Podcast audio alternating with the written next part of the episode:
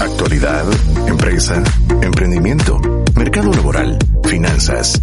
Una mirada anticipada al futuro en temas empresariales y financieros.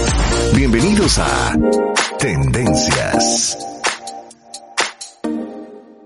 Y gracias a Dios, hoy es lunes. Sea usted bienvenido a un programa más de Tendencias. Hoy programa número 671 que hemos titulado Near Shoring, que vamos a estar hablando de eso en el segmento central, acerca de las oportunidades que tiene Guatemala como un país eh, con muchas posibilidades geográficas, geopolíticas para su desarrollo económico, bueno, con una macroeconomía muy robusta, la mejor de Latinoamérica, macroeconomía, no estoy diciendo que eso signifique que haya buenas carreteras y buenas oportunidades de educación, no, pero sí es la macroeconomía más sólida de toda Latinoamérica ¿Y qué implicaciones tiene para Guatemala el desarrollo económico acerca de negocios que se acercan a Guatemala para poder suplir sus necesidades de mercado en, eh, digamos, Estados Unidos México, pero en Estados Unidos sin duda es nuestro mayor eh, fuente de posibilidades de, de negocio. Así es de que de eso vamos a estar hablando en el medio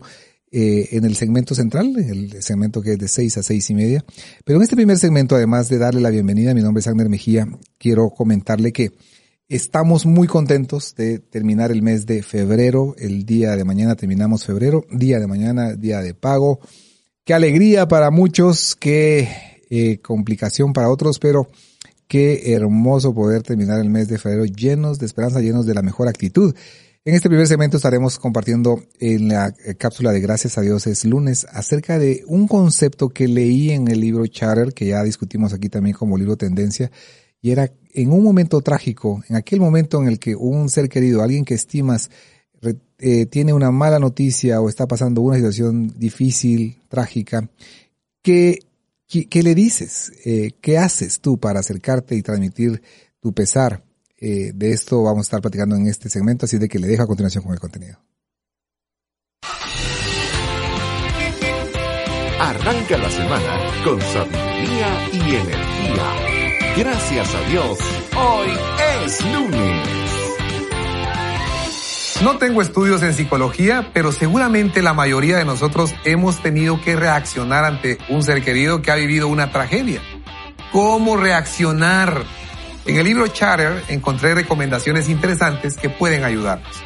Imagina que te informan de la tragedia que vive una persona que estimas. Vas a visitarlo, no sabes qué decir, tú mismo estás triste. Llegas y simplemente lo abrazas o le pones la mano en el hombro mientras te habla. El contacto físico respetuoso es muy importante y sanador. Expresas tu cariño, pero no preguntas por los detalles de lo que pasó. La persona que vive la tragedia ha tenido que contar varias veces la misma historia y cada vez que repite los detalles, aunque no lo diga, le duele. A veces nosotros ayudamos a acentuar el dolor preguntando más y más. El investigador Bernard Rimé, junto con muchos otros investigadores, descubrieron algo que choca dramáticamente con la sabiduría convencional. Hemos escuchado que desahogar nuestras emociones es saludable, pero no es tan simple. Aristóteles dijo, después de un evento trágico, las personas necesitan purgarse de sus emociones, hacer catarsis. En parte es verdad, cuando estamos decepcionados, molestos, vulnerables, heridos o abrumados, queremos desahogar nuestras emociones y sentirnos consolados y comprendidos. Pero a menudo, además de que nos escuchen con cariño y respeto y sin preguntar y preguntar, también necesitamos ayuda para tomar distancia del problema ayuda para ver la situación desde un punto de vista externo, ayuda para salir del dolor, tomar ciertas decisiones y dar pasos de fe. Por supuesto, debemos ser vulnerables con el dolor, permitirle a la persona que nos cuente lo que nos quiere contar, no preguntar los detalles, no profundizar, no dar razonamientos, pero si es que cabe, con toda gentileza, prudencia y sabiduría, ayudarle a tomar distancia y probablemente sugerir un pequeño paso de acción. Como dice este libro, cuando nos enfocamos en un aspecto negativo de nuestra experiencia, tiende a activarse un pensamiento negativo relacionado que activa otro pensamiento negativo y otro y así sucesivamente. Son como fichas de dominó que continúan cayendo. Aquí es donde entra en juego el arte de hablar porque hay que caminar sobre la cuerda floja para llevarle del enojo y el dolor a dar un paso de acción. Así es de que te invito a que tengamos mucha prudencia y pidamos a Dios de su sabiduría para entender el dolor de un ser querido expresando cariño, pero sin preguntar los detalles. Gracias a Dios, hoy es lunes. Arranca la semana con sabiduría y energía. Gracias a Dios, hoy es lunes. Y gracias a Dios, hoy es lunes, ese momento difícil, el poder dar eh, un abrazo o un toque físico respetuoso, pero eh, muy importante cuando expresamos nuestro cariño, no hurgar, preguntar y sobrepreguntar y contame los detalles y qué pasó y a qué horas fue y qué hiciste y cómo reaccionarte, porque en ese momentito hacemos que el dolor puede ser, si fue muy reciente, siga y siga y siga volviendo a aparecer, más bien permitir que nos cuenten lo que nos quieran contar y después de eso poder eh, ayudarle a tomar distancia del programa del problema, que es algo que nosotros mencionamos aquí mucho en relación al libro Charter, que es me, me alejo, si pudiera alejarme, o sea, salirme de la situación en la que estoy y verlo desde un punto de vista externo, vas a salir adelante, hay posibilidades al futuro, pronto verás la, la paz en medio de esa tormenta, pero bueno, es un tema que requiere mucha sabiduría, pero también mucha empatía. A continuación, en nuestro segmento semanal también, donde Yulisa Sánchez nos eh, informa y nos trae una reflexión acerca de una tendencia del mercado laboral, el día de hoy nos habla de los X. Eh, los millennials son muy famosos, los Y son muy famosos, los Z, eh, son muy famosos. Pero, ¿qué de los X? Hablando acerca de la influencia en el estilo de liderazgo, escuchemos a Yulis a continuación. Aprendamos sobre las tendencias que están transformando y evolucionando el mercado laboral a nivel mundial.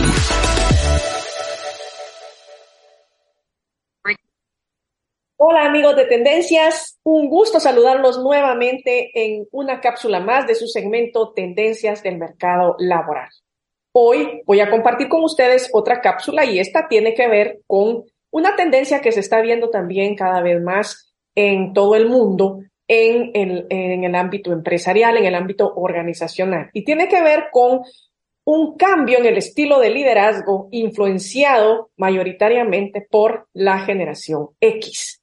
¿Quién es la generación X? Bueno, son eh, aquellas personas nacidas entre 1965 y 1980 y que son líderes que eh, poseen una visión del mundo, una cosmovisión un poco diferente a sus generaciones predecesoras, como la baby boomer.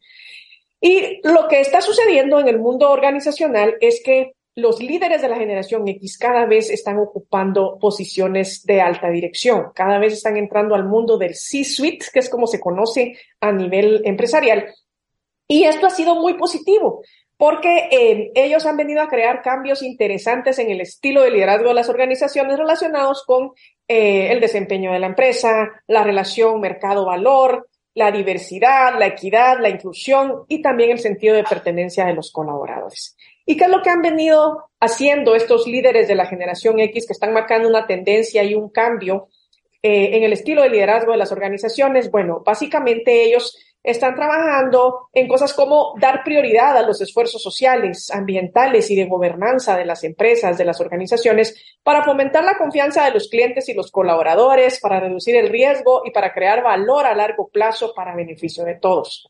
Otra de las cosas que han venido haciendo es dirigiendo el liderazgo y planificando la sucesión desde el punto de vista de la gestión holística del talento. Esta es una generación de líderes que se está enfocando mucho en una gestión integral del talento incluyendo atributos tradicionales como la experiencia técnica y del sector, pero también la reputación de una persona en la comunidad y su influencia.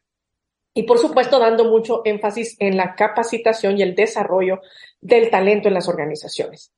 Esta generación X que cada vez está ocupando más y más los cargos directivos de las empresas, están creando consejos de administración mucho más diversos en cuanto a edad, género, etnia, creencias y otro tipo de atributos. Así que la generación X está marcando un cambio que se ve muy positivo, por cierto, para las organizaciones y que les va a permitir enfrentar de mejor manera los desafíos y retos actuales y futuros, sobre todo considerando los entornos eh, caóticos en los que vivimos, los entornos tan disruptivos, tan cambiantes y llenos de incertidumbre.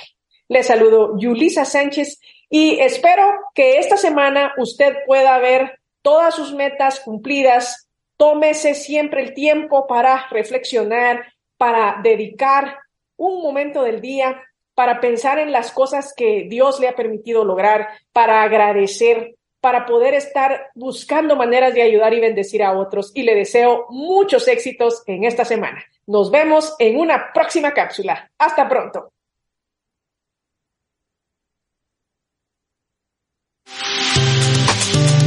Estamos disfrutando de una mirada anticipada al futuro en temas empresariales y de negocios. Todo en Tendencias Podcast Live.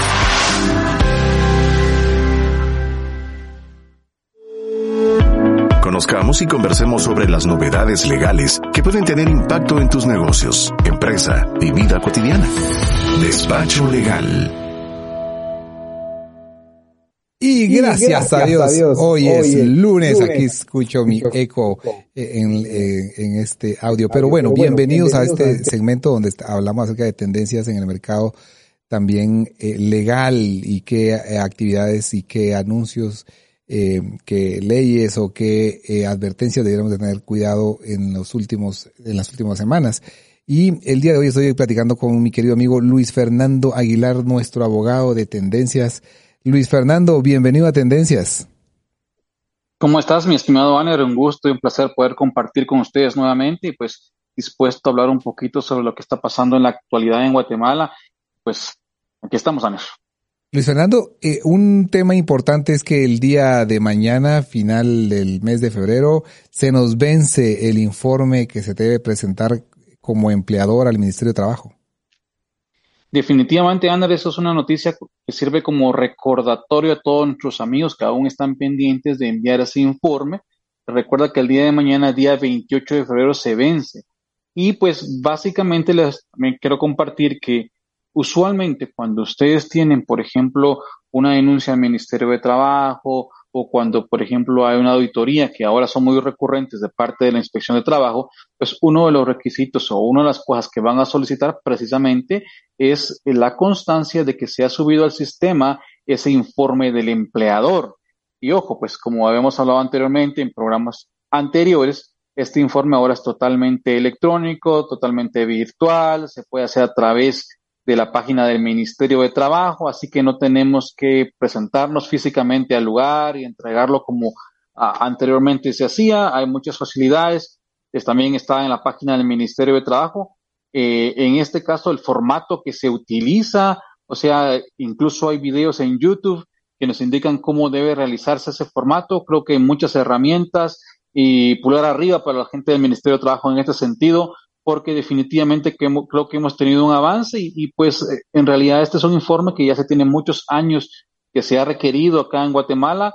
Todos los, en este caso, empresas que están eh, empleando a trabajadores deberían en este caso estar haciendo esto. Así que yo le invito a ustedes, eh, señores empresarios, aquellos que están en un emprendimiento, incluso aquellos que emplean a personas que hagan este trámite, no es tan complicado, es básicamente dedicarle un poco de tiempo y van a estar cumpliendo con lo que señala el código de trabajo y la obligación de realizarlo. ¿Por qué? Eh, algo que te he comentado anteriormente también en Saner, que en el caso de que no exista cumplimiento de esta obligación, pues ya nos podemos meter a multas y reparos del Ministerio de Trabajo y pues obviamente eso genera problemas. Y era una de las preguntas que es muy natural, Luis Fernando. ¿Cuántos trabajadores tengo que tener para tener que presentar este informe? Sí, mira, creo que voy, a aprovecharlo en esta ocasión para rectificar. Básicamente, debido a unos cambios que hay en el Ministerio de Trabajo y unas modificaciones que han existido, se puede decir que toda persona o todo empleador que tenga un empleado más. Ok, un empleado más. Em, y quiere decir, si yo me atrasé y no lo tengo, lo podría presentar y trabajar, porque en este momentito que estoy escuchando el programa, estoy enterando que tengo que entregarlo, la recomendación sería eh, ir visitar el, sitio web del Ministerio de Trabajo y poder ver de qué se trata este informe y poder subirlo aunque sea fuera de tiempo. Mira, fíjate que, como te decía anteriormente, si nosotros tenemos una empresa de probablemente 200, 300 o 400 trabajadores, seguramente nosotros ya tenemos una base de datos donde consta el nombre de los trabajadores, porque definitivamente tenemos que tenerlo porque con eso utilizamos para hacer nuestra planilla, para hacer reportes y demás. Y el formato es un formato en Excel, ¿verdad? Que debe agregarse cierta información. Yo le puedo decir que básicamente esa información que se necesita para hacer este formato, le puedo decir que básicamente ya tenemos el 100% de la información. O sea, no vas a tardar tal vez más de un par de horas en realizarlo. La única razón tal vez por la cual dirías que no vas a realizar este esta, esta obligación o cumplir con esta obligación es porque tal vez no tienes el nombre de tus colaboradores, cosa que yo siento que es algo muy difícil hoy por hoy, porque te piden el nombre, la edad, el estado civil. Cuando vamos a recursos humanos, nosotros como trabajadores llenamos formularios con todo ese tipo de información. Entonces va a ser muy complicado que no, que no esté. Y si, por ejemplo, manejamos Excel, eh, no tenemos que ser unos expertos, eh, te puedo decir que no vamos a tardar probablemente un par de horas o más de un par de horas para poder completar el informe y pues con eso cumplimos con la obligación. Muy bien, muchísimas gracias Luis Fernando Aguilar. Estamos en esta conversación en despacho legal con el abogado Luis Fernando Aguilar Ander Mejía, agradeciendo también el favor de su atención a través de la 98.1 FM, a través de YouTube, donde nos encuentra como Tendencias TV y también a través de Facebook, que nos encuentra como Tendencias FM. Y eh, algunas personas nos saludan a través de Facebook, pero también le recordamos nuestra vía de comunicación a través de WhatsApp 59951111. Otro tema que queríamos conversar, Fernando, que lo propusiste antes de planificar esta, esta conversación, era acerca de la SAT en relación a, a ciertas fiscalizaciones que se están realizando. Sí, Aner, eh, durante la última semana, para ser exactos, el martes pasado, la SAT anuncia un nuevo plan de fiscalización. Y es básicamente el tema de que, ¿qué declaración has hecho de tus impuestos versus tus bienes? Entonces, hay dos grandes aristas que la SAT va a tomar en consideración para realizar sus fiscalizaciones. Número uno, los grandes patrimonios. Y número dos, los grandes gastos sin declarar impuestos.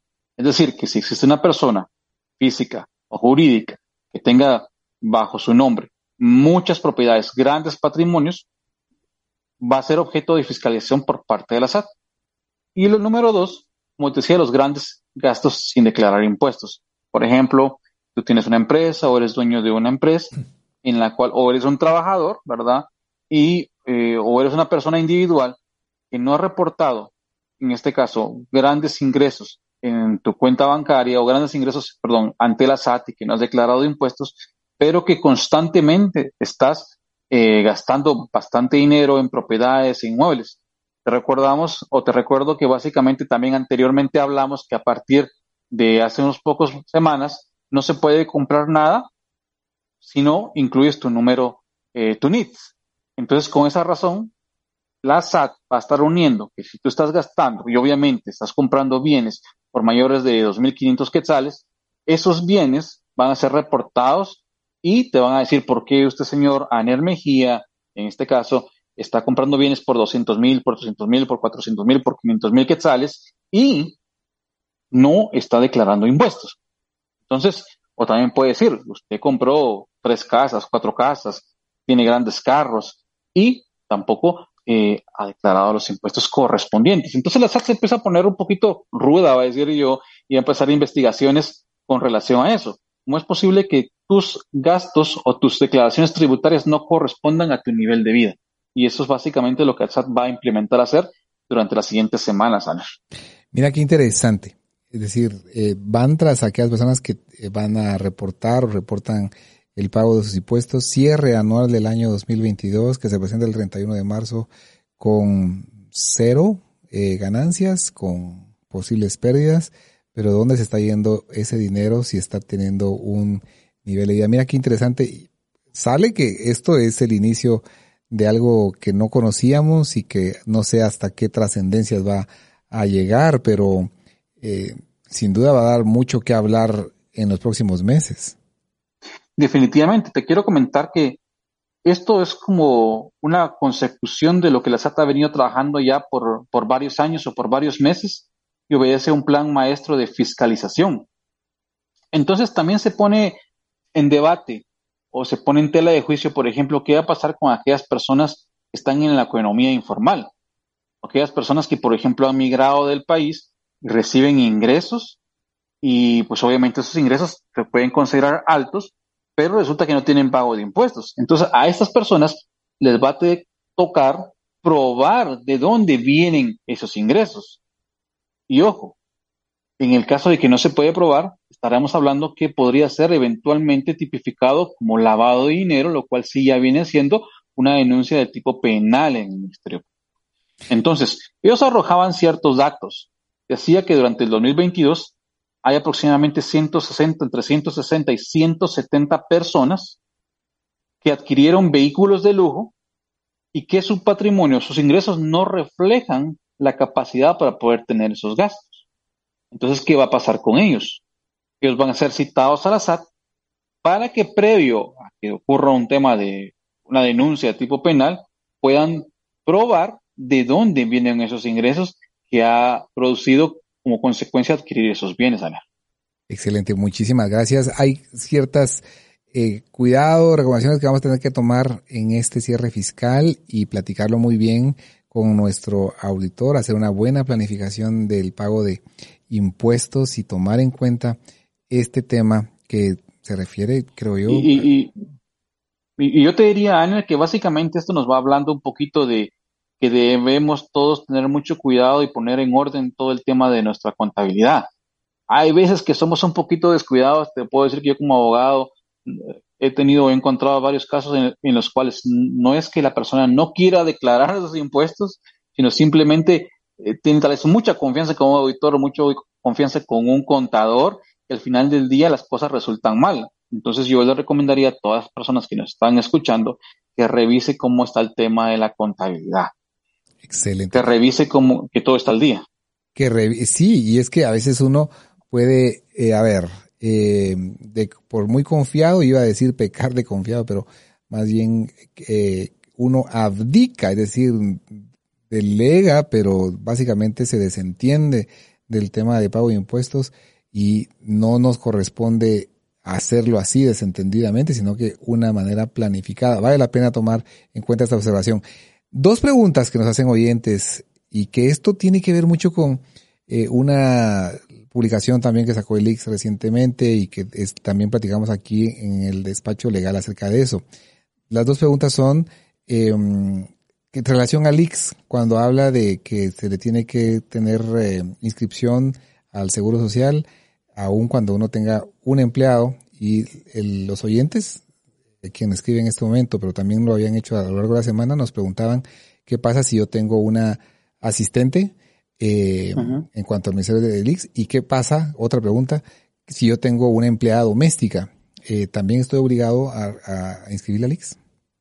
Mm, muy buenas preguntas, Aner. Te voy a decir, básicamente, la, el Ix dice que todas aquellas personas que tengan una dependencia laboral, o sea, que, que haya un vínculo laboral a través de un contrato de trabajo, que ojo, este contrato de trabajo puede ser verbal o escrito, pero digamos que para propósitos de lo que estamos hablando el día de hoy, vamos a hablar de un, trabajo, un contrato escrito eh, y que reciba obviamente una remuneración, que tenga, por ejemplo, un horario de entrada, entrada y salida, que tenga un jefe inmediato superior.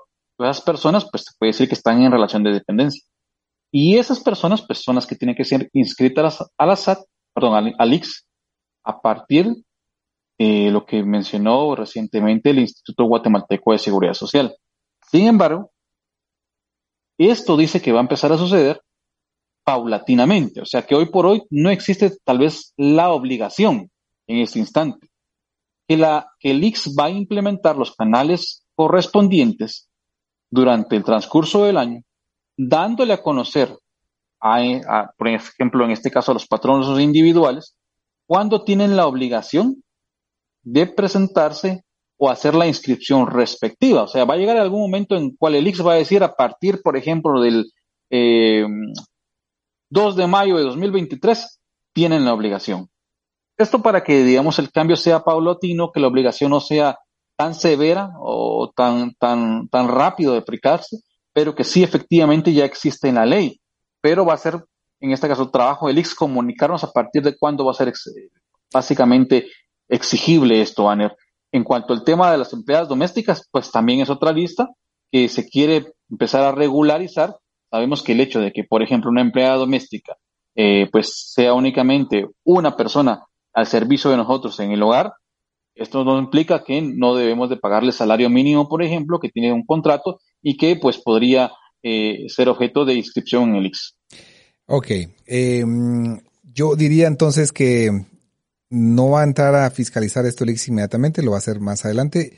Eh, ¿Es lo que yo interpreto, Luis Fernando? Correcto, Aner. Exactamente es eso. La obligación, pues ya está vigente. De momento, el IX no ha dicho que ya es algo que se va a estar exigiendo inmediatamente. Sin embargo, creo que todos deberíamos estar pendientes de las redes sociales, del IX, de los comunicados. También cuando lo tengamos, lo vamos a hacer aquí, les vamos a compartir la información en tendencias de cuando sea totalmente exigible. Pero de una otra manera, creo que si empezamos a pensar y ya debemos de hacerlo, creo que nos vamos a preparar mejor y no tener la obligación cuando ya sea, digamos, un momento en el cual nos estén fiscalizando y las inscripciones de oficio ya se hagan, porque, por ejemplo, puede ser que lo dejes postergado y que en algún momento dado se te olvide o no lo hagas y te va a suceder que te van a inscribir de oficio y te van a hacer pagar las cuotas atrasadas. Entonces yo creería que es mejor empezar a adelantarnos un poquito, a estar preparándonos para este cambio o incluso acercarnos un poco al tema de la SAT y, eh, perdón, al IX y realizarlo y no esperar a que nos pase el tiempo y no estar eh, básicamente con el tema ya al día. Y tenemos dos preguntas, pero tenemos solamente un minuto, no sé cómo hacerlo, pero una de ellas siento que no es tan complicada. ¿Desde, desde qué fecha se tomará en cuenta la compra de bienes 2022, 2021, 2018, de años atrás, en relación al presentar nuestro cierre de 2022 eh, perdiendo o sin ganar dinero? Lo que ha anunciado la SAT es en el 2022. Sin embargo, debemos recordar que las auditorías pueden ser de cinco años para atrás, ¿verdad? O sea, en algún momento podría ser retroactivamente por más años, sin embargo, lo que hoy por hoy está hablando es 2022 y a eso se le va a dar más atención. Ah, ok, 2022. Y la última, que era, eh, sigue vigente el trabajo de medio tiempo y en ese caso también debe inscribirse en el IX. Bueno, sí, el tema es que el trabajo de medio tiempo, lo que dice el IX para darle cobertura es que se le tiene que pagar como que fuera un trabajador en tiempo completo y si ellos ganan la mitad de salario, la diferencia para llegar a la cuota patronal tiene que pagarla el patrono. Eh, esto ha generado muchas inquietudes, pero desafortunadamente ya salió también creo que una resolución, eh, se pidió un amparo creo de la gremial de, eh, ¿qué era? Eh, eh, era del agro, era Cámara del Agro creo. La Cámara del Agro. Y entonces básicamente queda vigente el tema de los empleados a medio tiempo, el registro en el IX, es lo que entiendo, Luis Fernando. Correcto, Aner. Eh, básicamente sí existe. Eh, como decías, si contratamos a un trabajador por cuatro o cinco horas, nosotros como patronos debemos pagar lo restante y como si fuera un pago de tiempo completo. Eso le corresponde al patrón. Así es. Eh, son elementos que hay que tomar en cuenta han dado mucha discusión, pero bueno, es lo que está eh, en este momento vigente. Luis Fernando, muchísimas gracias por estar con nosotros y por darnos este contenido. Gracias a ti, Ana, gracias a la audiencia. Nos encontramos en una próxima ocasión. Muchísimas gracias. Hacemos una pausa y regresamos con nuestro tema central.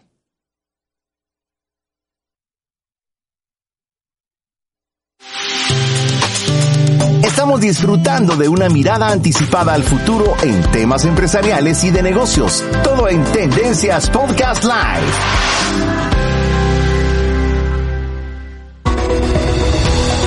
Aprendamos con diferentes expertos sobre temas de actualidad en La Entrevista. Y gracias a Dios, hoy es lunes. Sea usted bienvenido a este es el segundo segmento de Tendencias. Es nuestro programa número 671, lunes 27 de febrero. Y en este segmento queremos conversar acerca de Nearshoring. ¿Qué es el Nearshoring? Y usted escuchaba a Rodolfo Pérez con nosotros en el, en el segmento de el libro Tendencia, pero el día de hoy está como nuestro invitado en relación a este tema, gerente de consultoría de la firma EY en Centroamérica, Panamá y República y recientemente igual dio precisamente un webinar en relación a, a, este tema, pero queremos saber de qué se trata y cómo podemos aprovecharlo. Bienvenido, Rodolfo. Pues, ahora Hola, sonido. Sí, gracias, Agner, por la introducción. Un gusto estar aquí con ustedes ahora de este lado, como la entrevista. Con la entrevista. Rodolfo es un tema que se ha vuelto eh, muy, eh, de mucha conversación derivado del, del contexto geopolítico que vive nuestra Guatemala y el mundo. Y en el tema es que, eh, bueno, sí hay un tema macroeconómico de Guatemala muy sólido, se le ve muy sólido en el contexto eh, económico latinoamericano. No significa que no tengamos brechas, pero significa que nuestra balanza comercial está bien en cuanto a exportaciones, en cuanto a importaciones. Tenemos un futuro eh, que parece ser de mucha eh, posibilidad en crecimiento, ¿verdad?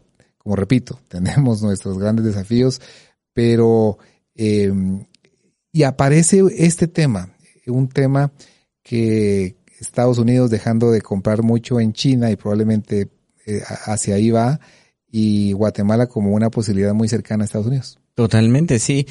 Eh, bueno, desde la perspectiva de lo que hemos eh, visto en, en, la firma, pues sí vemos que es una buena oportunidad, pues no solo para Guatemala, también para la región. De hecho, Guatemala compite con otros miembros de la región, donde estos otros miembros pues han ganado un espacio legítimo en ese proceso. Eh, bueno, eh, ¿qué es el nearshoring? Pues yo creo que muchos ya hemos escuchado algo de eso, ¿verdad? Pero es eh, aprovechar la oportunidad de el offshoring, que era antes, eh, digamos, Estados Unidos es el país con mayor cantidad de importaciones a nivel mundial, principalmente abastecido y suplido de, de países de Asia, ¿no? China, India, Japón, Corea. Obviamente ahí hay un elemento de costo, ¿verdad? Que le da una ventaja. Sin embargo, luego de las, los eventos del COVID, el tema de, la crisis de contenedores, eh, bueno, también los elementos geopolíticos ya de la guerra y, de que en Ucrania también han afectado ese proceso. Eh, digamos también la parte de disposición de mano de obra para temas logísticos. Ah, le han puesto estrés a las cadenas de suministro que tienen un enfoque global, ¿verdad? Eh, no sé si te recordás que nosotros estudiábamos en investigación de operaciones el, famoso Just in Time, ¿verdad? Just in time. Y diseñabas tus inventarios con base a eso, ¿verdad? Eh, pero ahora con estos retos, eh, una de las invitaciones a las cadenas de suministro y abastecimiento es ser resilientes, pero a la vez también ser eficientes. Entonces ahí se vuelve más desafiante, ¿verdad? Entonces, mm, eh, producto de estos efectos, hay elementos que han ido trayendo conceptos como la desglobalización de la cadena de suministro, el concepto de nearshoring, que es traer elementos más cercanos también existe el onshoring, que es, digamos, en Estados Unidos desarrollar proveedores locales en Estados Unidos. Pero el nearshoring, lejos del offshoring, que es hasta el otro lado del, del mundo, es tenerlo más cerca en el uso horario similar o muy cercano al uso horario de este importador grande, que no solamente es el, mercado objetivo, pero es obviamente uno de los más atractivos, ¿verdad? Como bien sabemos, pues, bueno, si ustedes investigan un poquito en la parte de exportación, Guatemala, digamos, la, la gremial de exportadores alberga 1.500 agremiados y el 90% de sus exportaciones es a Estados Unidos. ¿Verdad? Entonces, sí es un mercado atractivo, pero ¿por qué se vuelve una oportunidad? ¿Verdad? Porque esto, y de hecho así se llamaba el seminario, ¿verdad? Eh, ¿Cómo aprovechar la oportunidad que el nearshoring trae a Centroamérica? Entonces, según datos del BID, ellos eh, mencionan de que existe una oportunidad de 72 billones de dólares para los siguientes 5 o 6 años de inversiones hacia nuestro país. Eh, entiendo que son 5 a 10 años el, número. Y solo para el 2023 son 3 billones de potenciales inversiones a atraer a nuestra región. Solo Costa Rica en el 2021 tuvo inversiones de cuatro empresas manufactureras del grupo de, de, salud, el sector farmacéutico. Entonces, hay elementos que traen una buena oportunidad, pero para ello hay que estar preparados. Entonces, ¿cómo aprovechamos esa oportunidad? Es importante conocerlo. Eh, ejemplos como, digamos, eh, eh, pues, empresas reconocidas mundialmente como P&G, eh, Procter Gamble, Procter. Gamble, ellos tenían, y bueno, recuerdo que Colgate también lo tenía, tenían un abastecimiento muy fuerte desde China de, de, de cepillo, ¿verdad? Eh, pero mm, Colgate de una manera osada trajo una planta a, a- a Centroamérica, que está aquí en Guatemala, de hecho, pero la cerda la traían de China. ¿Verdad? Y entonces P&G en una movida, luego de esta disrupción que hubo, ¿verdad?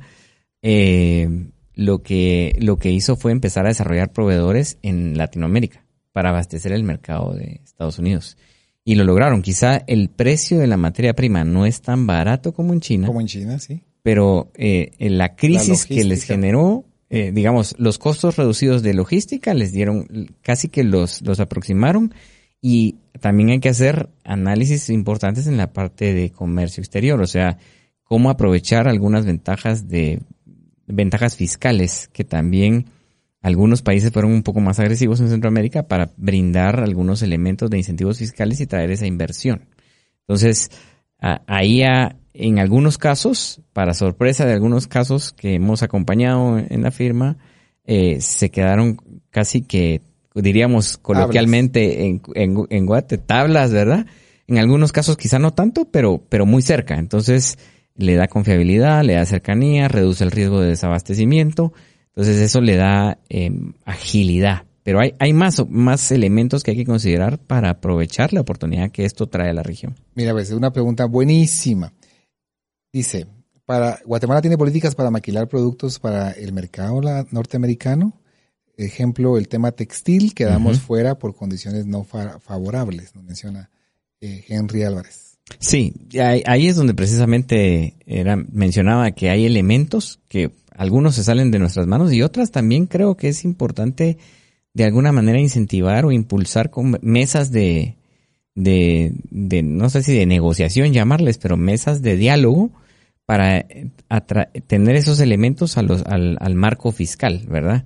Yo sé que no es tan sencillo, pero hay que hacerlo. De hecho, eh, Honduras lo ha hecho un poco más ágil que nosotros, siendo un mercado que no es pues tan agresivo como el guatemalteco, me parece, tenemos una dinámica un poquito más fuerte, aunque ellos tienen dos empresas de textiles muy fuertes, ¿verdad? Está Fruit of the Loom y Haynes Brands, Ajá. ¿verdad? Y tienen muchas plantas, tanto en Honduras y en Salvador, y por qué en Guatemala no. Parte de eso es lo que menciona nuestro oyente. Entonces, hay elementos que se salen de nuestras manos, tien- tien- tiene razón nuestro oyente, pero es importante generar esos diálogos a través de cámaras, a través de mesas de, donde, de negociación donde podamos eh, traer el caso de negocio o el caso de oportunidad para nuestro país, porque sí lo están haciendo otros. Entonces, si bien es cierto, como bien menciona el radio escucha, es una barrera y quizá ahorita tal vez hasta eh, lo vea uno una utopía, pero creo que sí tenemos un sector organizado, sí podemos buscar esos elementos de negociación para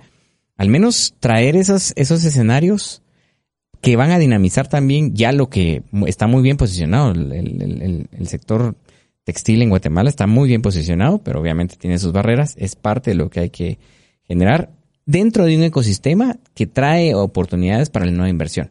¿verdad? Entonces, eh, eso tal vez sería mi, mi comentario al... Pensemos al en eso. Digamos que yo tengo una fábrica, pongámosle de zapatos.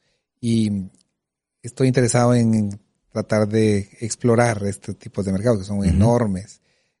Siguiente paso sería tal vez con la gremial, tiene que haber una gremial de calzado o tienen que haber varias adscritas a, a, ya sea la Cámara de Industria o puede ser que sean importadores de zapatos y lo hacen a través de la Cámara de Comercio, etcétera.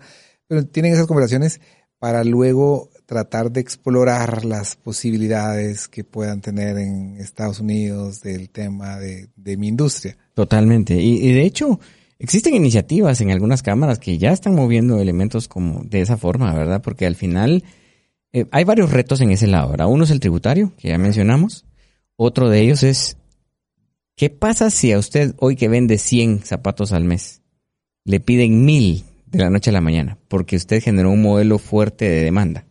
Entonces, ¿cómo generar cierta flexibilidad en ese elemento? Y la otra es, ¿cómo habilitar canales que me permitan dar visibilidad de mis productos a mercados eh, como estos, como Estados Unidos. Muchos ya lo hacen, pero el reto de, de la unicanalidad o de conectarse a elementos de e-commerce que le permitan, más allá de, de, de, de crear un e-commerce, desde nuestra perspectiva, es montarse sobre canales que ya tienen cierta credibilidad en los mercados que estamos tratando de atender.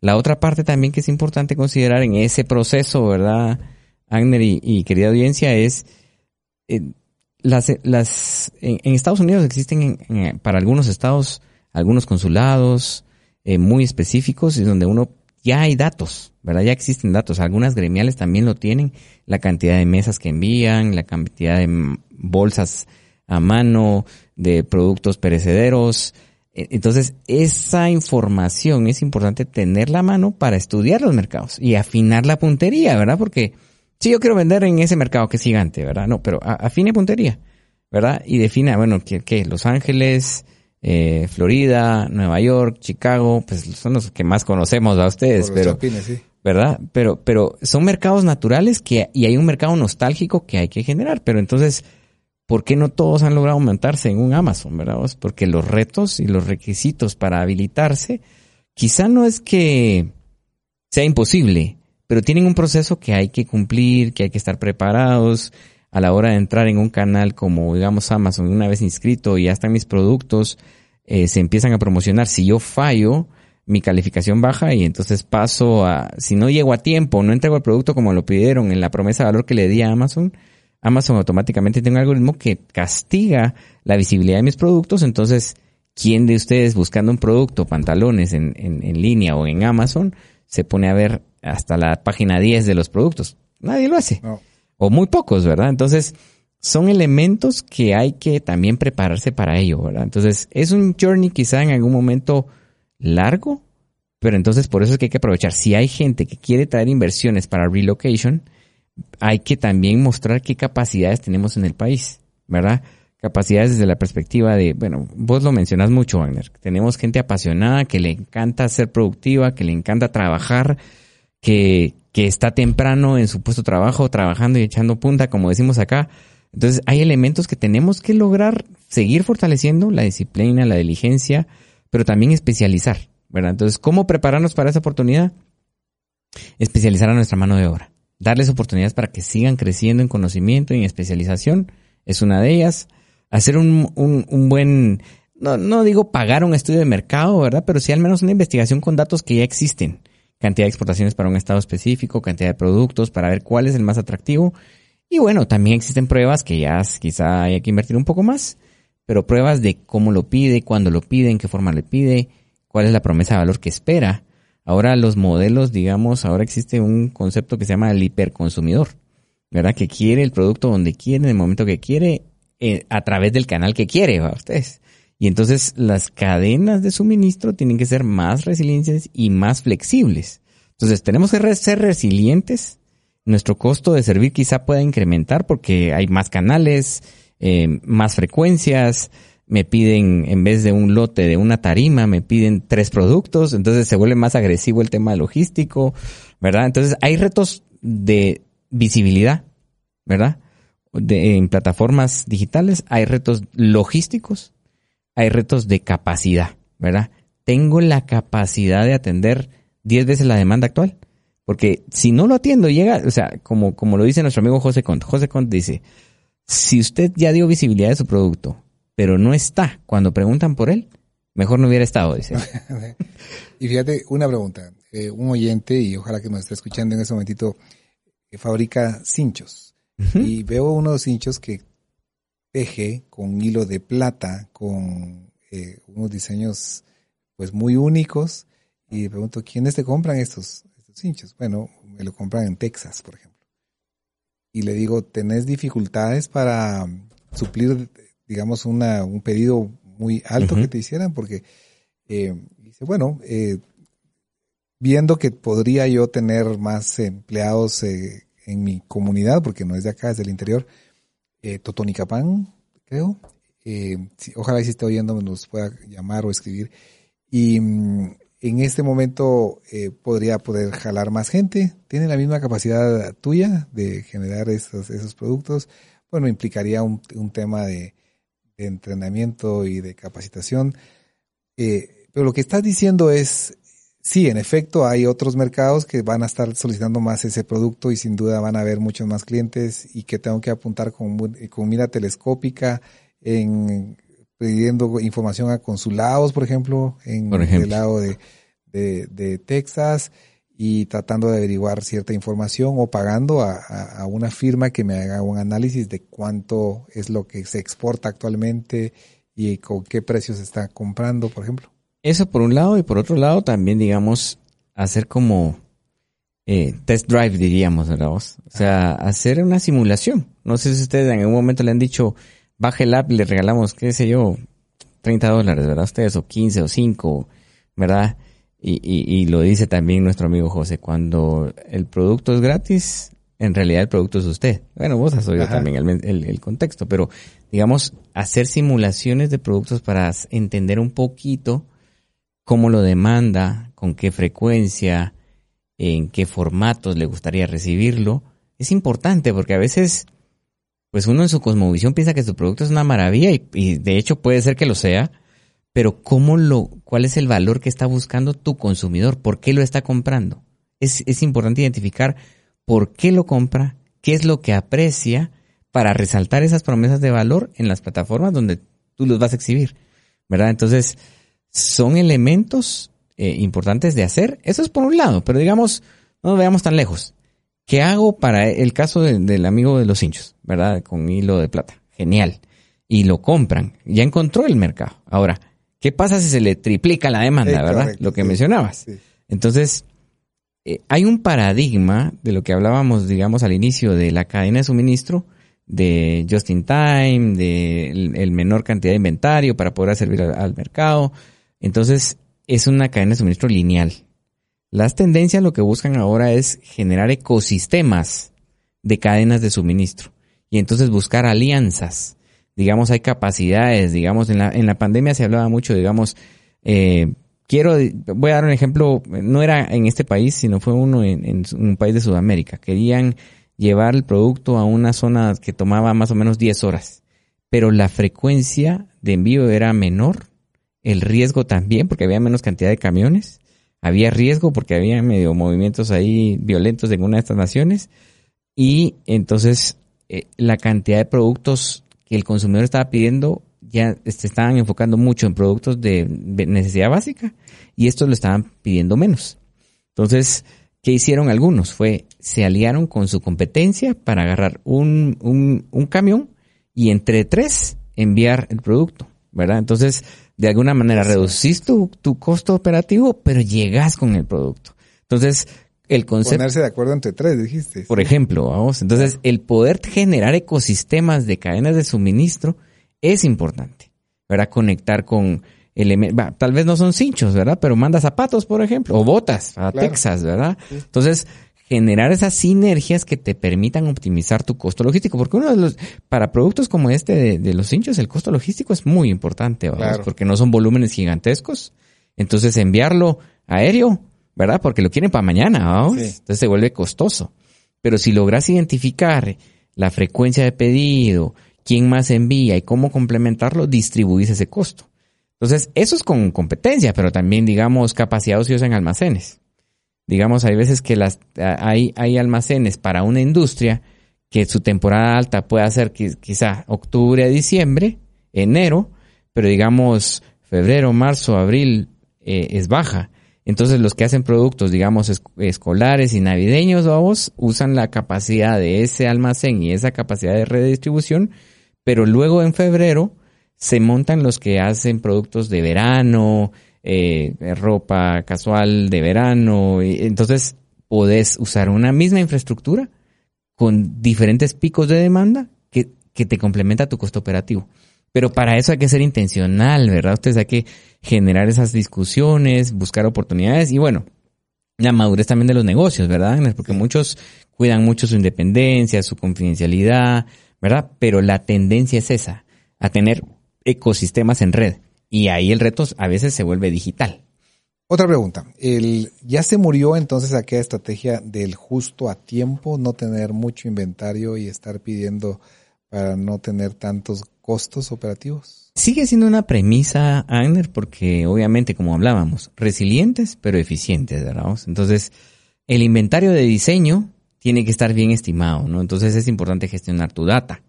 ¿Cuánto vendo? ¿Qué proveedores tengo? ¿Cuánto tiempo se tarda mi proveedor en entregar? ¿Qué tan confiable es entregarme?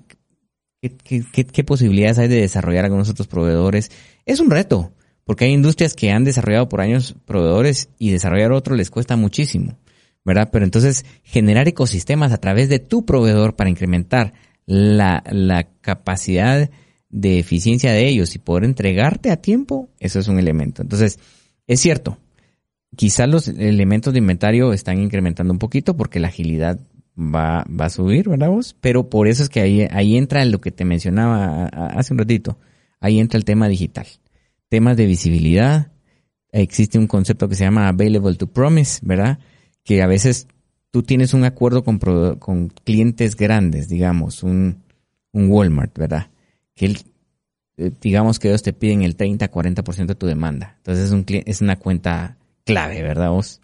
Entonces, digamos, si tú fortaleces la relación con, con un cliente con este perfil y ellos te dan visibilidad de que va a haber una disrupción en la demanda y va a incrementar en un 30%, tienes derecho, como hay un acuerdo de plan anual, tienes derecho a decirle, mira, dame chance de ver si llego, ¿verdad? Pero entonces yo tengo que tener la capacidad de ver si puedo abastecerme, puedo correr producciones priorizadas para un cierto mes y adelantar otras para cumplir con esa promesa de valor y simular escenarios donde yo pueda ver si mi sobrecosto me ayuda a incrementar mi demanda y entonces el costo de oportunidad es mayor haciendo esas medidas que mi costo operativo y entonces al final mi margen se incrementa porque tengo un excedente de la demanda, ¿verdad? Pero para eso sí se llama el concepto de visibilidad. Hay herramientas un poquito más avanzadas que te permiten tener esa visibilidad. Entonces hay que especializar un poco la parte de, de planificación.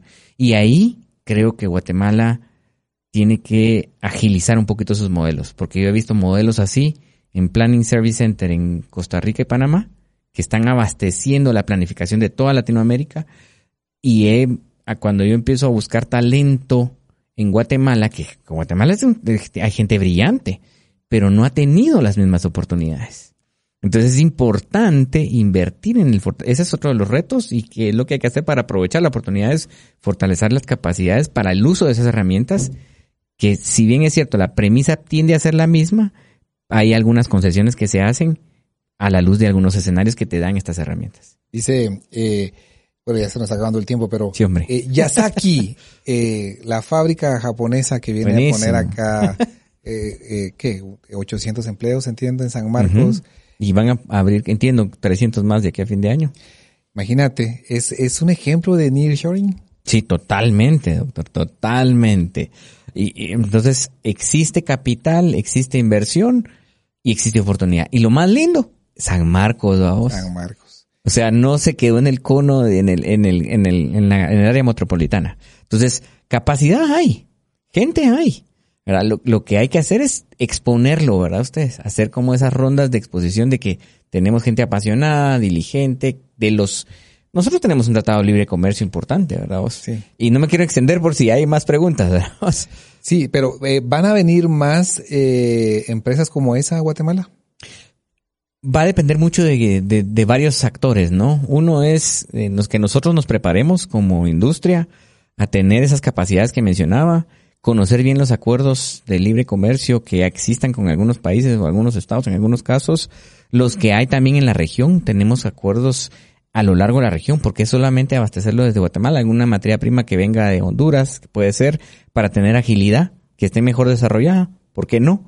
¿Verdad? Y, y también de poder hacer esos ejercicios que te menciono, o mock-ups como se mencionan, donde puedes probar sin invertir tanta plata y tener visibilidad de qué es lo que tu consumidor está pidiendo, porque al final eh, es, es crítico. O sea, yo puedo tener la capacidad instalada, puedo tener la capacidad en la gente, puedo tener herramientas de planificación, puedo tener la gente para producir, pero si no viene la demanda, entonces también tengo que tener ese conocimiento y dar ese awareness a ese elemento. Entonces, yo sí creo que existe la oportunidad y que sí van a venir oportunidades, pero tenemos que estar mejor preparados, ¿verdad? Y por eso es que yo les invito no solo a la, a la industria, sino también a las gremiales a organizarse para generar esas mesas de diálogo donde veamos esas oportunidades y construir casos de negocio que sean atractivos a nivel país.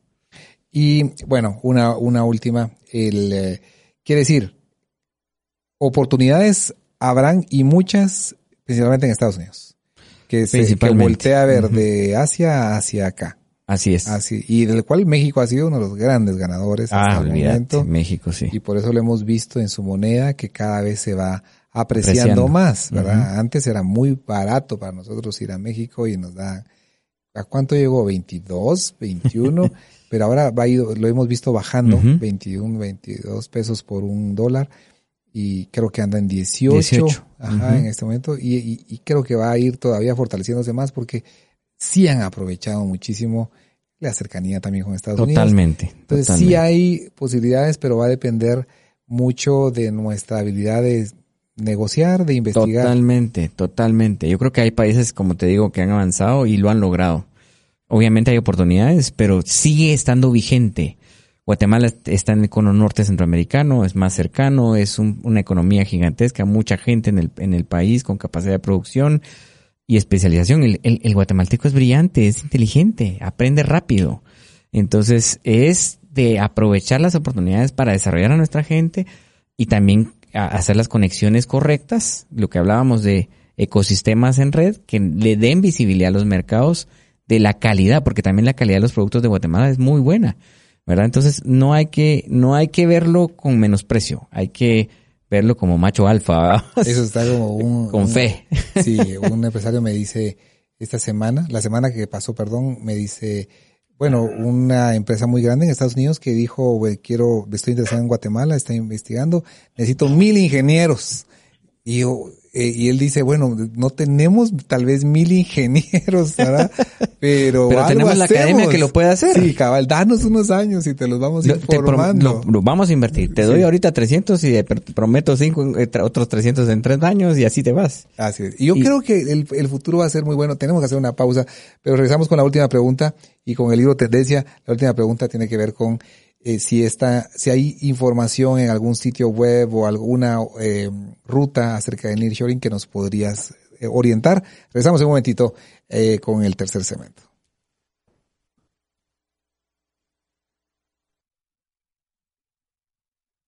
Estamos disfrutando de una mirada anticipada al futuro en temas empresariales y de negocios. Todo en Tendencias Podcast Live. Y gracias a Dios, hoy es lunes. Bienvenidos. Este es el tercer segmento. Ya se nos unió Edgar Gramajo con nosotros. Bienvenido, Edgar. Hola, Aner, buenas tardes. Edgar, el fin de semana estuviste de shopping y encontraste el libro Hábitos Atómicos en, en la versión en, en papel y no lo, tra- no lo compraste para nuestros oyentes. Sí, sí, sí, claro. Como sabes que, que soy amante de la lectura, le- lo buscamos, lo encontramos y bueno, hoy lo hemos traído para poderlo regalar a algún afortunado que quiera aprender más sobre hábitos. Te- No, hemos, no nos hemos puesto de acuerdo en la dinámica, ya nos vamos a, a- a invitar a usted a participar en esta dinámica, pero el, eh, por cierto, me contaste que solo había uno en esa librería. Sí, solo uno. No sé si, no traen muchos o, o se agotaron rápidamente, pero sí solo uno aquí. Es una, una muy buena recomendación del libro. Pero para terminar el tema anterior de nearshoring que estamos hablando con Rodolfo Pérez, eh, dos preguntas. Una, ¿en dónde encontrar información? Eh, ¿Tu recomendación sería? Sí, eh, lo que hemos visto es que las gremiales, algunas gremiales que están enfocados en temas de exportación, tienen mucha información y datos de consumo, productos, frecuencia, se puede acercar a alguna de las cámaras eh, para, para tener un poquito de acceso de datos y con mucho gusto nosotros también tenemos un poquito de datos que podemos, lo, pongo a disposición, ¿verdad, Agner? Y, y te mando la presentación y si quieren considerarla, ahí también pueden ver eh, oportunidades y cómo eh, aprovecharlas, ¿verdad?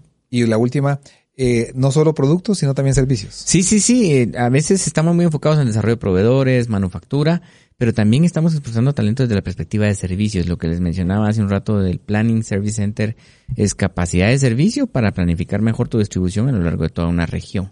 Pero no solamente eso, eh, temas digitales, ¿verdad? Nosotros eh, hemos tenido la oportunidad de desarrollar un hub digital en Chimaltenango, donde hace 2019 habían alrededor de 40 personas y ya este año llevamos 130, han crecido muchísimo y oportunidades para gente eh, en el altiplano. La mayoría de colaboradores de ahí son de la antigua, Chimaltenango, gente de Shela, ¿verdad? Que es talentosa y que ha sido expuesta a oportunidades de, a desarrollar eh, capacidades digitales y hacemos proyectos para grandes empresas como digamos Coca-Cola, Kraft, Toyota, temas de automatización, machine learning, eh, aumentada eh, y un montón de, temas digitales. Así que no se limite solamente a productos, piense también en la capacidad de servicios que nosotros podemos enviar afuera porque ya se está haciendo, ya es real, ya se factura y hay un ingreso interesante que puede ser una oportunidad también para usted. Perfecto. Bueno, vamos a pasarnos ahora al tema del libro Tendencia, Hábitos Atómicos. Eh, mencionamos el capítulo 7 la semana pasada. Eh, no sé si está con nosotros aquí Mauricio ya en la, en la línea. Sí, está con nosotros Mauricio. Bienvenido. Sí, aquí está. Ahí está. ¿Cómo estás, Mauricio? Hola, Agnes, Rodolfo, Edgar. Qué gusto saludarlos y qué gusto estar con todos nuestros amigos hoy, lunes, el último lunes de de febrero, como nada se nos fue, se nos fue febrero, ya tirando al último, ¿verdad? Al último trimestre, al final del primer trimestre, perdón, y muy contento, ¿verdad? Muy optimista de que siguen viniendo y van a haber cosas buenas para este año. Muy bien. Y el capítulo 8, el que nos corresponde conversar el día de hoy, el capítulo 7 que mencionamos la semana pasada tenía que ver con el autocontrol y que mencionábamos que más que el autocontrol eh, tenía que ver con hacerlo invisible, ese asunto que me está despertando tanto eh, interés y lo repito y que no me conviene, lo trato de hacer invisible y trato de tener cuidado también con el ambiente. Pero el día de hoy eh, me gusta mucho el capítulo 8, es cómo lograr que un hábito sea irresistible y a mí me llamó mucho la atención también la palabra aquí, anticipación. ¿Qué fue lo que más te gustó, Edgar, de este capítulo 8? Bueno, tratar de pensar en cómo un hábito se puede anticipar.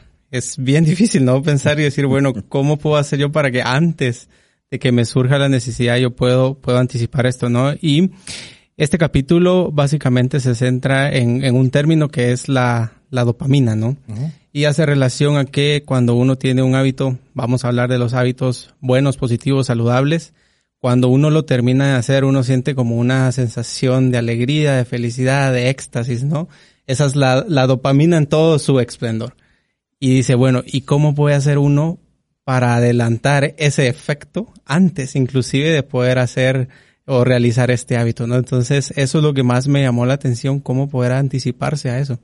Anticípate, sueña, imagínate, eh, vas a hacer un viaje con la familia al ir a finales de año o a mediados de año, mucha, vamos a irnos a salir, nos vamos a ir a, a y vamos a hacer esto y vamos a, al otro día nos vamos a ir temprano. El anticiparte genera dopamina y eso ayuda a vivir la experiencia antes y también después. Y de igual manera lo debiéramos hacer cuando corramos una carrera como la de ayer. ¿No corriste ayer, no? No, no, no. No la hiciste.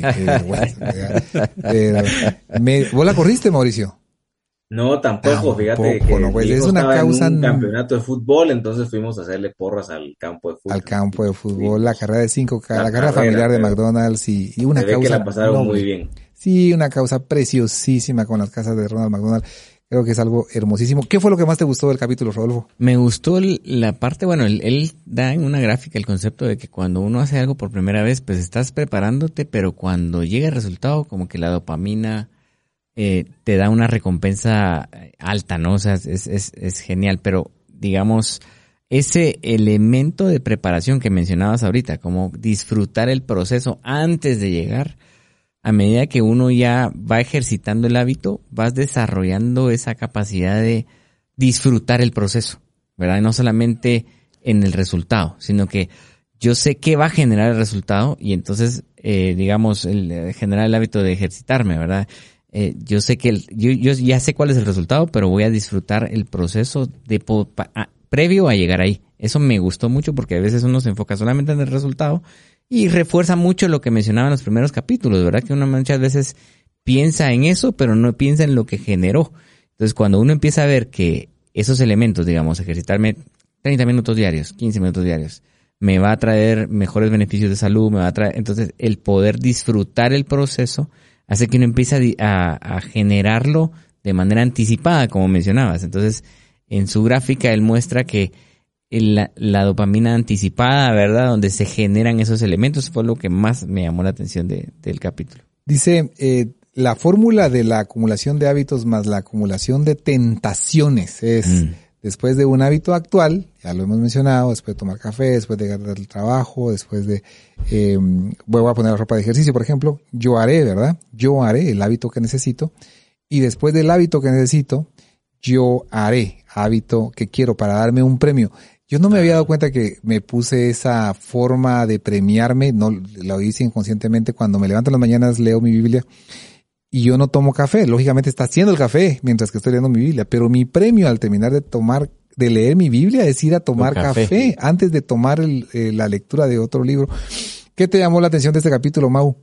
Fíjate, Ángel, que eh, algo muy parecido a lo que estás hablando. El capítulo también habla de hacer el hábito atractivo, ¿verdad? Atractivo. Es parte de lo que cuentan aquellos dicen sobre, sobre lo que, nos genera dopamina, es esa función de encontrarlo atractivo. Eh, y lo que nos sugiere es que hagamos de eso algo como lo que estás diciendo, es decir, fíjate que vos soñás, vos estabas hablando ahí de, ah, qué rico el café, pero lo relacionaste, lo amarraste con, con tu lectora de la Biblia. Entonces, sentí, tenés esa sensación de crear ese hábito que necesitas con el hábito que querés, que querés, que querés formar, ¿verdad? Entonces, eh, ahí mm. describían un ejemplo, si lo viste, muy parecido de lo que hizo ABC en Estados Unidos al, al, estimular a la gente a que tuviera el jueves por la noche un segmento, ¿verdad? De, de, buenas series de televisión y de invitaban que la gente usa, de, comiera poporopos, eh, se echara su carpacho con vinito. Entonces la gente ya llegó a relacionar el jueves como eso, eso no necesariamente digo que sea un buen hábito estar, bueno, es pues, relajarse y entretenerse también es saludable, pero a lo que voy es que lograron conectar ese jueves por la noche con un, con, con, un hábito de placer, de entretenimiento. Y eso es lo que nos sugiere, como, como bien leías, decir, por ejemplo, después, after, dice, after I, el, el hábito que tengo, ¿verdad? Después de leer mi Biblia, eh, voy a tomar café, en el caso, bueno, después de leer mi Biblia, voy a hacer ejercicio o voy a, a comer, a, comer, a tomar algo saludable, ¿sí? O después de el hábito que necesito, después de tomar mi café, eh, voy a leer mi Biblia si quisiera, por ejemplo, crear el hábito de leer o leer un libro, ¿sí? Eh, si quiero crear el hábito de la lectura. Entonces, muy interesante porque se vuelve atractivo, se vuelve como, ah, yo quiero yo quiero hacer eso, que es lo que conecta con la dopamina porque me genera ese deseo, ese estímulo de quererlo, de querer hacer el, de, de querer crear ese nuevo hábito. El, yo, digamos, de lo que más me, eh, me impresionó en esta lectura, la anticipación de la recompensa, no su obtención, la anticipación de la recompensa, no su obtención, es lo que nos pone en acción. Entre mayor es la anticipación, mayor es el pico de dopamina Anticipémonos a pensar y hacerlo atractivo. Capítulo 9, el papel de la familia y los amigos en la formación de hábitos. Es el capítulo que más me gustó de todo el libro, mi capítulo favorito por mucho. ¿Qué te gustó, Edgar? Fíjate que a mí me llamó la atención la historia con la que comienza mm. el, capítulo 9, ¿no? Acerca de la familia Polgar y cómo este mm. Laszlo Polgar y Clara eh, que eran dos eh, personas húngaras, pero volviendo al, capítulo 8, anticiparon como hábitos antes inclusive de que, de que formaran una familia, ¿no? ¿Y cuál fue el objetivo de ellos? Criar hijos, en este caso fueron hijas, que fueran máster, literalmente máster en, en jugar ajedrez y cada hija que iba naciendo iba siendo mucho mejor que la que, que la que iba antes, ¿no? A tal grado que la última que se llama Judith, yo leí un poquito acerca de ella justamente estos días para averiguar eh, un poco de la historia y ella fue campeona mundial a los 15 años y a los 15 años ella logró el título de máster. No conozco mucho el, el tema del ajedrez, pero este título de máster no lo tiene muchas personas y menos a los 15 años, ¿no? Entonces, eh, el capítulo arranca así porque lo que trata el autor de escribir es cómo la influencia, en este caso, de la familia con estas niñas tuvo un impacto positivo en sus vidas, ¿no? Y me hizo pensar también, que no sé si ustedes han tenido la oportunidad de ver la, la película de King Richards sobre las tenistas, ¿no? Serena, y Venus Williams. Es, es como idéntico el, el caso, ¿no? Como se van formando hábitos desde que son pequeños, ¿verdad? Y en este caso el papá de ellas las inculcan estos hábitos sobre el tenis que al final se vuelven pero las mejores de, de, de este deporte, ¿no? Entonces eso me llamó la atención como en este caso particular el capítulo habla de tres, tres eh, formas en cómo la familia y amigos influyen en los hábitos, pero este particular por la familia y lo que representa fue lo que más me llamó la atención. La cultura, el que mm. podamos ser eh, premiados en ese ambiente, todo eso colabora. ¿Qué te gustó, Rodolfo? Eh, me, me llamó mucho la atención el tema de que usualmente en la sociedad, ¿verdad? Eh, muchas veces eh, los grupos nos atraen. O sea, humanamente estamos atraídos al elemento de pertenecer a un grupo. Entonces hay normas sociales que a veces eh, hacen la, la, conducta de las familias o de las personas algo normal y ni cuenta te das que es un hábito. Digamos, la celebración de cumpleaños, menciona el libro, ¿verdad? De, del primer cumpleaños de tu hijo, cuánto vas a invertir, eh, elementos que son ya muy tradicionales en la cultura que se vuelven hábitos, ¿verdad? Entonces, eh, interesante, me llamó la atención porque hay elecciones ahí, ¿verdad? Ustedes, lo que mencionabas de la familia Laszlo, eh, fueron elecciones que ellos definieron. Entonces, de alguna manera nosotros también tenemos que seleccionar de quién nos rodeamos, ¿verdad? De qué gente nos, nos, nos ayuda y nos reta. Él, y menciona libros, si usted está con un grupo que le gusta cuidar su dieta, naturalmente usted también la va a empezar a cuidar. ¿verdad? Entonces, hay elecciones en el proceso que nos ayudan a reforzar elementos que nosotros queremos hacer. Entonces tenemos que ser también intencionales en rodearnos. Más atrás en el, en el libro se habla de ambientes y no solamente personas, ¿verdad? Pero en este capítulo se habla específicamente de, de la familia y las personas cercanas. Y la otra que me llama mucho la atención porque, eh, retomando un poco el ejemplo que, que mencionaba Edgar de la familia, está el componente de identidad, ¿verdad? Porque una vez es muchas veces uno eh, se autosabotea porque estás con un paradigma de que no lo vas a lograr, de que en mi familia nadie lo ha logrado, en la cultura nadie lo ha hecho, y pero ¿y quién dice que no se puede hacer solo porque no, no se ha hecho? Y bueno, ahí hay muchas lecturas alrededor de esos temas y sobre todo la renovación de, del pensamiento, digamos, es como aquel que le dan, eh, mira, tenés herencia de un millón de dólares, están depositados en esta cuenta, pero vas y no lo haces efectivo. ¿Verdad? Porque no llegas con tu documento de identidad a traerlo y a reclamar el derecho de lo que ya es tuyo. Y ahí hay un elemento muy fuerte en la parte de identidad. Entonces, por eso es que eh, rodearse de gente, bloquear los pensamientos que hablábamos en el, en el, en el libro anterior de, de Chatter, bloquear los pensamientos que nos demeritan, ¿verdad? Algo de lo que hablaba hace un rato que no se te cuenta que hablaba un poquito de tal vez el macho alfa no es que uno sea eh, Superman, pero sí tener fe de lo que Dios ha puesto en ti y caminar bajo ese paradigma. Hasta la forma en cómo caminamos cambia cuando nosotros eh, reconocemos la identidad y por eso es importante seleccionar de qué gente te rodeas, gente que quizá te va a decir la verdad, pero con el propósito de edificarte, de, bendecirte, de. digamos, decía, mencionaba el, el, título que, el libro en ese capítulo que si yo me junto con gente que fuma marihuana, yo voy a tender a, fumar marihuana. Igual si bebe, yo tiendo a eso. Eh, seleccionamos nuestros hábitos de la gente con que nos rodeamos y aparecen tres grupos predominantes. La primera es las personas más cercanas, ese círculo mm. con el que yo convivo muy seguido y el segundo, los grupos numerosos a los que nos exponemos, es decir, ese grupo que, que frecuentamos. Yo por eso creo que el, el, eh, ser parte de una comunidad de fe es importante, ¿verdad? De, de iglesia. Y de igual manera tener mucho cuidado de nuestros aspectos eh, sociales, a, a, qué lugares vamos y con quiénes nos reunimos. ¿Qué te llamó la atención, Mau, de todo lo que leíste? Fíjate que también, eh, mira, creo que me llama la atención el, el, nivel de influencia que ejerce todo el ambiente en nosotros.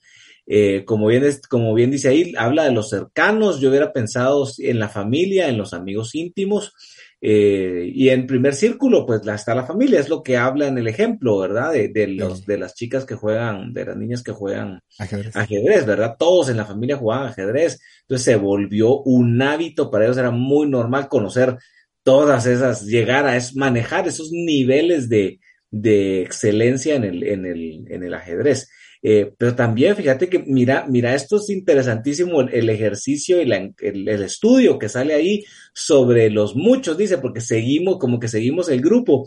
Y no sé si vieron el ejercicio donde, donde hay una línea más corta que la otra y la compara con otro cuadro. Y entonces dice que cuando estás uno a uno y alguien te contradice, uno que se, como que se sostiene, ¿verdad? Pero así le dan a un, y porque el otro le dice que la línea parecida es una línea más corta y que la que está en el ejemplo donde uno tiene que seleccionar. Entonces, pero cuando es 2 a 1, uno como que duda un poquitito. Cuando es 3 contra 1, ya uno duda un poquito. Y así dice que creo que llegan a ser más de 8 personas las que le ponen a la persona ahí.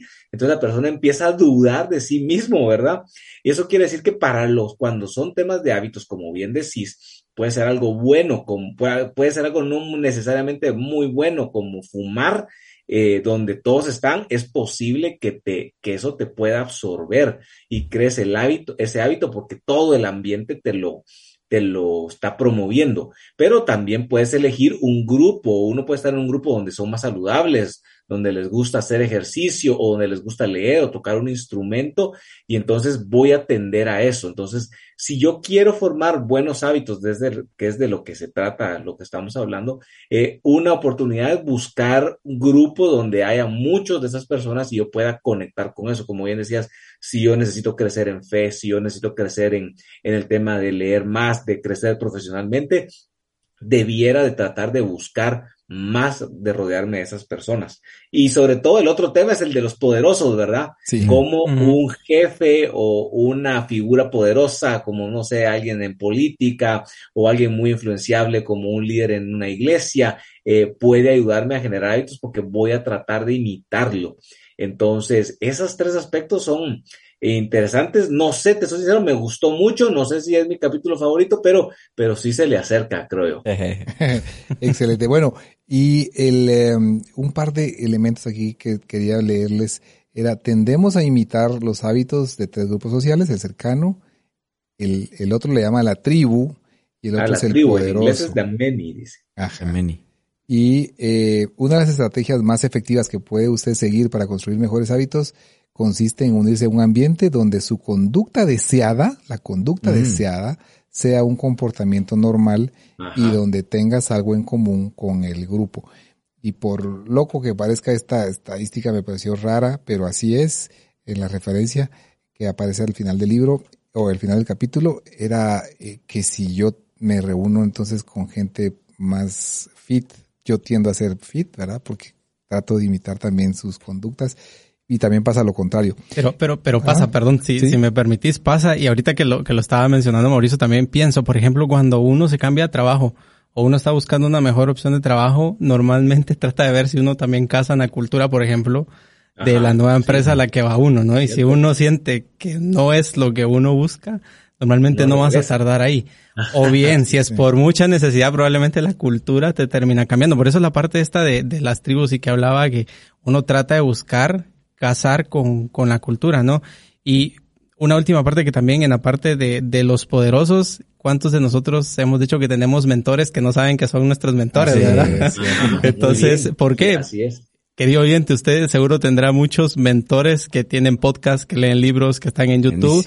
Y ahí usted puede tomar algunos de los hábitos que ellos promueven, ¿verdad? Yo, por ejemplo, eh, recuerdo que la primera vez que vine aquí a Tendencias mencioné que uno de mis mentores es Craig Rochelle, solo que él no lo sabe, ¿no? eh, y por ejemplo, algo que, que, que, me ha gustado él, que inclusive lo pone en algunos de sus videos, es la forma de cómo él se ejercita. ¿verdad? Hace ejercicio regularmente. Tres veces al día. Sí, entonces dice uno, wow, ¿verdad? Quiero ser con él como él, tal vez no a ese nivel, pero algo, ¿no? Que se me pegue. Entonces, ahí es donde también uno aprende a tomar buenos hábitos de gente famosa. Y digamos, eh, sí, tengo que tener cuidado a la gente que admiro también. También. Eh, sí, digamos, hay una frase en el resumen de, este capítulo que menciona, la cultura donde vivimos determina los comportamientos que nos atraen. Y ahí yo me acuerdo mucho, bueno, con, tengo el gusto de conocer a Mauricio ya desde algunos años y él pues estuvo de intercambio. Unos añitos. Algunos, dos.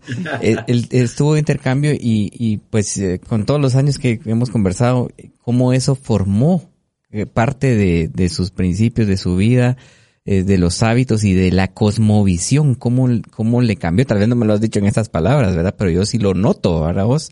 Y hace un tiempo hablábamos un poco de la selección de fútbol. Y, y, y por qué ahora que les está yendo un poquito mejor, tal vez no le ganaron a Estados Unidos, a ustedes también se están preparando muy bien los gringos, ah, ¿verdad? pero, pero digamos, eh, eh, hablábamos de que muchos de ellos eran gente que, que vivía en el extranjero o jugaba en el extranjero porque tiene otra, está rodeado de otros elementos que lo ayudan a visualizarse con esa capacidad, se la cree y empieza a hacerlo. O el caso de Luis Grijalva, que es un corredor, ¿verdad? De, de corta distancia que apenas medio habla el español, ¿verdad vos? Pero, pero, ¿por qué? Porque está rodeado de un ambiente que lo envisiona, ¿verdad? Entonces, es importante ser intencional en seleccionar bien nuestros círculos, qué libros leemos, y, y si hay alguna conducta que queremos replicar, seleccionarlo y ser intencional buscándolo. Así es. Mauricio, último capítulo, tenemos unos pocos minutos, pero capítulo 10, eh, cómo localizar y arreglar las causas de tus malos hábitos, se centra en de dónde vienen tus anhelos, pero más que todo, eh, cómo reprogramar el cerebro para disfrutar de los hábitos difíciles, Mau. A la mira, este sí estuvo, este está, está muy bueno también. Este, fíjate porque precisamente habla, fíjate que inicia con un ejemplo ahí del, del tema del cigarro y dice, y le preguntan a la gente cuando hacen estas, este tipo de, encuestas y de estudios, le dicen, mire, ¿y usted por qué fuma? Y es, y cómo inició, perdón, cómo inició fumando es la pregunta. Y fíjate que la gente lo que contesta es por mis amigos, por mis amigos. Entonces, lo que trata es de, lo que trata el capítulo en general es trata de ayudarnos en nuestra cabeza a reprogramarnos, ¿verdad? A buscar cómo votar esos hábitos que no nos traen ningún beneficio y cambiarlos por hábitos, haciendo muy poco atractivo el hábito que no nos trae beneficios por un hábito que sí debiéramos devolverlo atractivo, que, que nos traiga algún beneficio, sea en salud, en comunicación, en crecimiento personal. Excelente. ¿Qué te llamó la atención de ese capítulo, Edgar? Fíjate que yo creo que entre líneas el, el autor lo que nos dice es que tenemos que tener un cambio de mentalidad también. Y de lo que hemos ido leyendo todos estos capítulos hasta, hasta ahorita, ha, ido siendo como vaya fijándose en el ambiente en que está. No solo en el ambiente físico, las personas, pero más que todo, y, y, lo dice en este capítulo, conózcase usted. ¿Quién es usted y qué es lo que hace? ¿No? Porque él, por ejemplo, ponía, eh, eh, decía, si usted tiene estrés, normalmente puede ver el fumar como una, como una liberación de ese estrés, pero otra persona lo puede ver a través de hacer ejercicio. Entonces no siempre son los patrones que se sigue, pero todo está en la mente, ¿no? ¿Qué es lo que uno piensa y qué es lo que uno, como uno lo ve? Y algo que también me llamó la atención en este capítulo es la forma en cómo cambiamos hasta nuestra forma de hablar. Mm. Pero no es lo mismo decir, tengo que ir a hacer ejercicio a Ah, quiero hacer ejercicio, quiero ponerme fisiquín, quiero estar fit, ¿no? es muy diferente la forma como uno percibe los hábitos o las cosas que va a hacer versus si dice, ay no, qué pereza, no, mejor sentadito viendo Netflix ahorita en la tarde, ¿no? Por ejemplo, entonces esta forma de cambiar la mentalidad y la forma de decir las cosas también nos ayuda a generar buenos hábitos. Es, eh, aquí la, la recomendación es en lugar de decir, tengo que ir a trabajar, diga, tengo la oportunidad tengo la oportunidad de ir a estudiar, tengo la oportunidad de tener trabajo, tengo la oportunidad. Y ese sencillo cambio de la forma de decirlo tiene un efecto también en querer hacerlo. Eh, Rodolfo, ¿qué te gustó más de este capítulo? Eh, básicamente yo solo lo asocio con, con el tema de renovar el espíritu de nuestra mente, ¿no? Eso es básicamente, ¿verdad? Llenarnos de lo que Dios dice de nosotros, la palabra de Dios dice de nosotros y ubicarnos dentro, dentro de ese paradigma eh, pues es la verdad de lo que Jesús dijo, ¿no? Y conoceréis la verdad y esta los hará libres, ¿verdad? O sea, amén a los hábitos, eh, pero a los hábitos que están basados en una verdad liberadora. Muy bien. Se nos acabó el tiempo. Mauricio Álvarez, muchas gracias por acompañarnos. Un gusto, queridos amigos, un gusto para todos los amigos que también nos acompañan en la radio, en la oficina, en el carro, donde estén. Un abrazo a todos y que tengan una excelente semana. Muchas gracias, Edgar Gramajo. Muchas gracias nuevamente por la invitación, Aner, y un abrazo para todos nuestros oyentes. Rodolfo, gracias por estar con nosotros. A ustedes, feliz semana.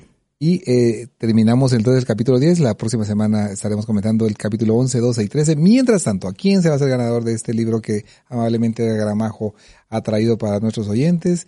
Escríbanos a través del WhatsApp 599 y cuéntenos qué hábito está queriendo implementar. Un nuevo hábito que esté deseando implementar y cómo lo está haciendo. Escríbanos 599 y así eh, forma parte entonces de la próxima semana. Vamos a estar rifando este libro. Dios le bendiga grandemente. Gracias a Dios. Hoy es lunes. Bendecimos su semana y bendecimos también el dinero que usted recibe el día de mañana. Que le abunde muchísimo. Administrarlo eficientemente. Dios bendiga su vida. Tendencias es una producción de Ilumina FM. Conoce más visitando ilumina.fm.